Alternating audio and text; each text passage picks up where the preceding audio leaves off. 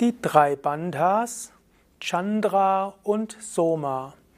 Kommentar zum dritten Kapitel der Hatha Yoga Pradipika, Abvers 76.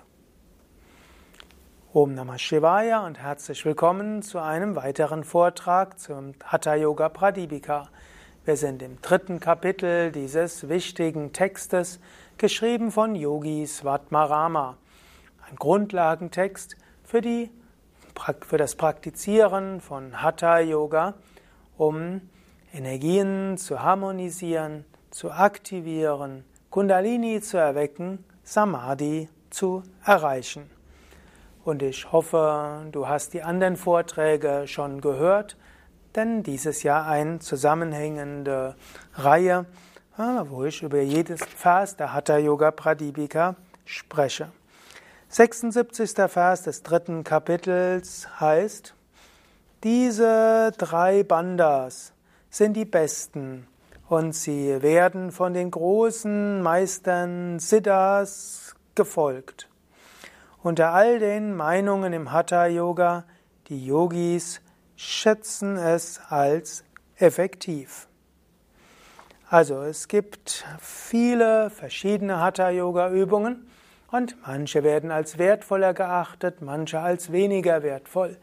Aber alle großen Hatha-Yoga-Meister finden die drei Bandas als besonders wichtig und effektiv.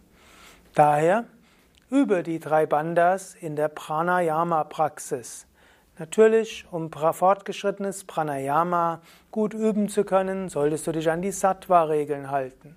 Also kein Fleisch essen, kein alkoholische Getränke zu dir nehmen, kein Nikotin zu dir nehmen, keine bewusstseinsverändernde Drogen nehmen, wie auch äh, natürlich auch kein Fisch zu dir nehmen.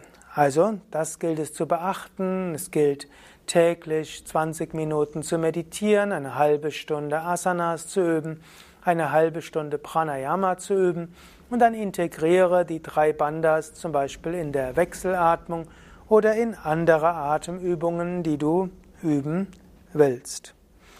Also, das ist etwas sehr Wichtiges. Im 77. Vers spricht er von jedes Tröpfchen des Nektar, der vom ambrosischen Mond fließt, wird von der Sonne aufgenommen. Daher wird der Körper alt. Es ist letztlich der Einleitungsvers zum nächsten, zum nächsten Thema, nämlich Viparita Karini Mudra. Ich werde über diesen Vers auch nochmal das nächste Mal etwas sprechen. Jedenfalls, auch die drei Bandas hängen zusammen mit Sonne und Mond. Und so gibt es eben den Nektar, der auch als Soma bezeichnet wird. Manchmal wird er auch bezeichnet als Amrita und manchmal wird er auch bezeichnet als Amrita Divya, als göttlicher Nektar. Und dieser strömt eben von Chandra, vom Mondchakra hinunter. Und wenn dieser Chandra hinunterströmt zur Sonne, dann führt das dazu, dass die beiden sich neutralisieren. Der Mond löscht das Feuer und das Feuer verbrennt teilweise den Mond und so wird im Alltag Sonne und Mond schrittweise aufgebraucht und der Mensch altert. Jetzt über die drei Bandas wird der Mond oben gehalten, deshalb Jalandhara Banda, das was das Wasser den Mond oben hält. Und äh, letztlich das Feuer wird in diese Shumna hineingegeben. Und so wird Mond und Feuer gestärkt und sublimiert.